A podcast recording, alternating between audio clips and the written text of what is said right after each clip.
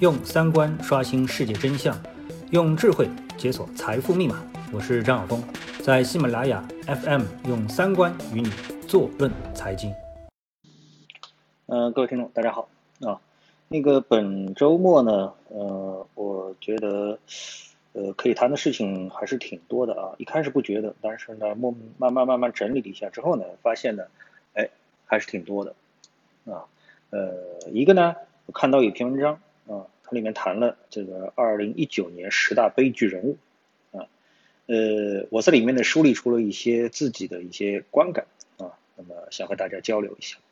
另外一个呢？哎，就是我们大家都很熟悉的资本市场的一位大佬啊，这个姚振华又碰到了南宁百货的一个新的幺蛾子的事件啊。另外一个就是锦州银行啊，锦州银行的这个董事长突然之间又死了啊。他为这个二零一九年啊十大失败的这个案例当中又补了一个啊，又补了一个，可以称之为十一大了啊。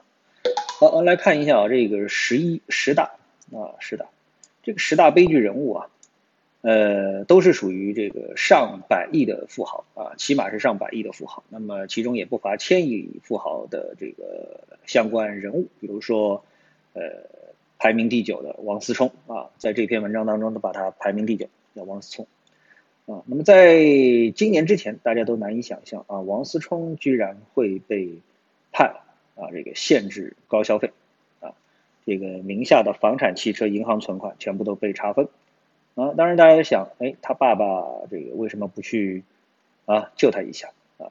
实际上呢，这个前首富王健林啊，呃，可能需要为他的儿子偿还三十亿元，但是对于王健林的资产而言，这三十亿不多啊，但是现在能够拿得出三十亿，现在难度是非常之高啊。那么这是王健，呃，王思聪的一个事情啊。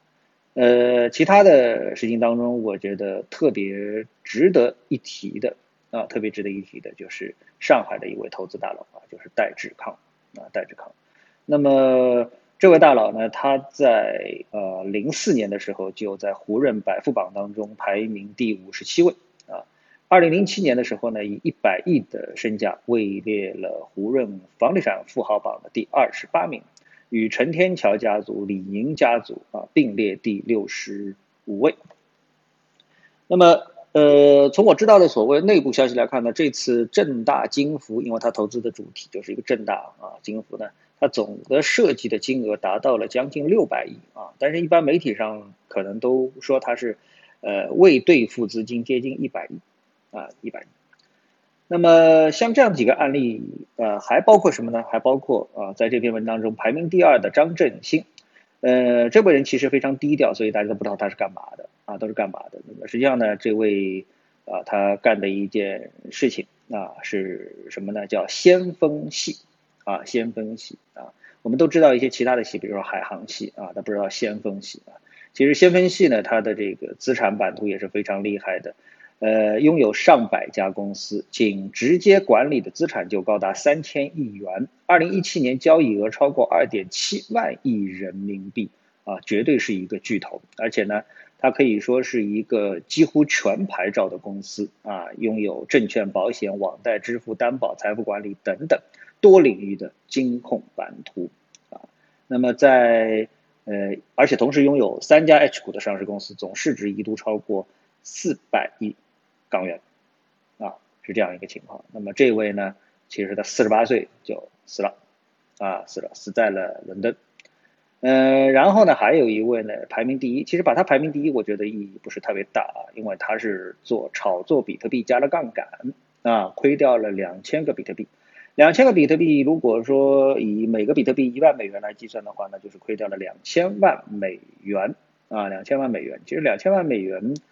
呃，据说是加了一半一百倍的杠杆啊，但是我觉得这个不太可靠啊，亏掉两千个比特币已经够了啊，两这个两千万美元已经差不多够了，一定要把它再加一百倍的杠杆，账面亏损掉一百四十个亿，其实整个的比特币市场也是不太容易能够承受这样的一个压力的啊，承受这样一个压力的。那么在其中，我想跟大家分享的是呢，我感觉到什么呢？就是说，当这些案例出现的时候。啊，这些案例，这些案例当中啊，啊很多的这个案例，特别是以这个呃戴志康的案例和王思聪的案例，特别是戴志康的案例啊。那么首先他们都是非常喜欢投资的人，对吧？啊，这点是毫无疑问的。其实啊，呃，对于普通人而言，你是以打工为生的，其实跟这个个人破产跟你其实是没有什么太大关系的啊。很少有人因为打工而破产啊，这是不太可能的事情。除非你，呃，就算你长期失业吧，你也能够拿这个失业救济金，你其实跟破产是没关系的，对不对？啊，呃，但是呢，像这样一个投资的人，他可能大起大落的就非常厉害。那么我们当中看到什么呢？我认为我看到的是，就是整个的一个中国经济啊。呃，甚至可能包括全球经济吧，但主要是因为他们都是中国人，就中国经济的一个萎缩，啊，一个萎缩。那么在过去的相当长的时间当中啊，财富的积累啊，主要靠加杠杆啊。这种杠杆呢，一方面是自己的钱，一方面呢是有人信任你啊，信任你。比如说，哎，我说，哎，呃，我张晓峰啊，某某某某东西做得非常好啊，呃，你们是不是跟着我一起做啊？愿不愿意？哎，大家因为都很信任我嘛，对吧？那我自己比如说投呃一百万啊。然后呢，朋友呢给了我九百万啊，虽然说我只筹了一百万，但是事实上这件事情我们就总共投了一千万，这也算是一种杠杆啊，一种杠杆。假设这个钱是我借的，那就更更更离谱了，那就是我个人的加了杠杆啊。那如果不是我借的呢，那么对于这一个项目来说就加了杠杆。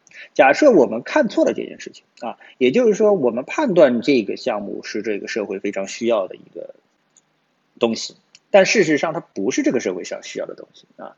呃，就像我们知道这个罗永浩，啊，他投资了电子烟，然后他投资了他的锤子手机，然后他还投什么什么啊？总之他连投了三个项目都没有成功啊，都没有成功，而且投一个失败一个，说明什么问题？说明一个最简单的一个问题，就是他所看重的项目并不是这个市场上大家这个非常觉得稀缺的一个东西，但是呢，哎，他又是一个很能忽悠的人啊，就是啊。他可能本性并不是想忽悠你，他真的想做一件大事儿啊！但是事实上他是忽悠了你啊！他通过他自己的一种能力把你们的资金忽悠过来，然后共同去投了一个啊这个不太可能成功的一个东西，或者注定要失败的一个东西。那事实上呢，他是为了这个产业啊，为这个产业加了杠杆啊。比如手机，呃，手机我们都现在公认的这个手机的呃顶尖的啊玩家啊，一个是苹果。啊，那么安卓系里面，三星我们现在已经不太提了，在中国市场我们已经不太提三星了，但是我们都会提华为啊。然后呢，还有 vivo 啊，还还有那么这个 vivo 的这个双胞胎啊，我们都要提。这时候你就锤子手机进来，它是不是给这个行业在加杠杆呢？啊，嗯，昨天呢，我去一个商场啊，去一个商场，然后我在商场里面看到了呃一个专卖店，这个专卖店它是买呃无线耳机的。而且它也是降噪无线耳机，价格是一千六百九十九块，和苹果的两千三百块、两千三百九十九块相比，还便宜了，对不对？便宜了七百块钱，对吧？这个比例应该算不算低了？而且呢，从降噪手这个耳机本身来说的话，我也觉得它的科技含量没有我们想象当中的这么高，对吧？呃，但是大家都愿意去买两千四的苹果，不愿意买一千七的。这个好像叫蜂鸟啊，蜂鸟，我帮他做个广告吧，它绝对是国产的，应该是国产的啊，国产的民民族品牌，呃，没人看，没人买，对吧？那么，尽管它的质量是可靠的，但是它是不是呃做了一件给啊无线耳机加杠杆的事情呢？啊，呃，因为大家只要现在买这个降噪的无线的耳机，可能都是想着第一项买苹果。两千四和一千七之间七百块钱，它不是问题，啊，不是问题。所以呢，当整个的啊，我说的意思就是，当整个的一个经济在出现一个萎缩向下行走的时候，那么任何的行业啊，呃，它都可能出现产能过剩。其实简而言之就是产能过剩啊。我们经济到了二零一七、一八、一九年，其实是从二零一五年开始啊，那么我们整个的一个经济当中就出现了一个非常严重的问题，就叫产能过剩。产能过剩还表现在哪里呢？表现在就是说你没有东西可以投资，啊，或者说你当时觉得东西可以投，但是事后发现啊，呃，没啥好投的，啊，没啥好投的，都是错都是错误的投资，你都是给过剩行业、过剩的这个产业在加杠杆啊。所以其中最明显的案例就是什么呢？戴志康，他这一辈子啊一直都在投资啊，这一辈子他一辈子还没结束啊，他就是他他的这个之前的光辉的岁月，他都是在投资。投资过啊，这个房地产，他是在房地产里面赚了很多钱。但是呢，呃，我知道很多的像这样的类型的人，包括一些上市公司的老板，像九龙山的老板，之前他也是做房地产的，但他后来他不看好房地产了，他就开始投其他东西了。投其他东西之后呢，就开始走下坡路了。也就是坚持投房地产的，他还可能再辉煌了那么几年啊。戴志康呢，被称为中国的这个私募啊教父。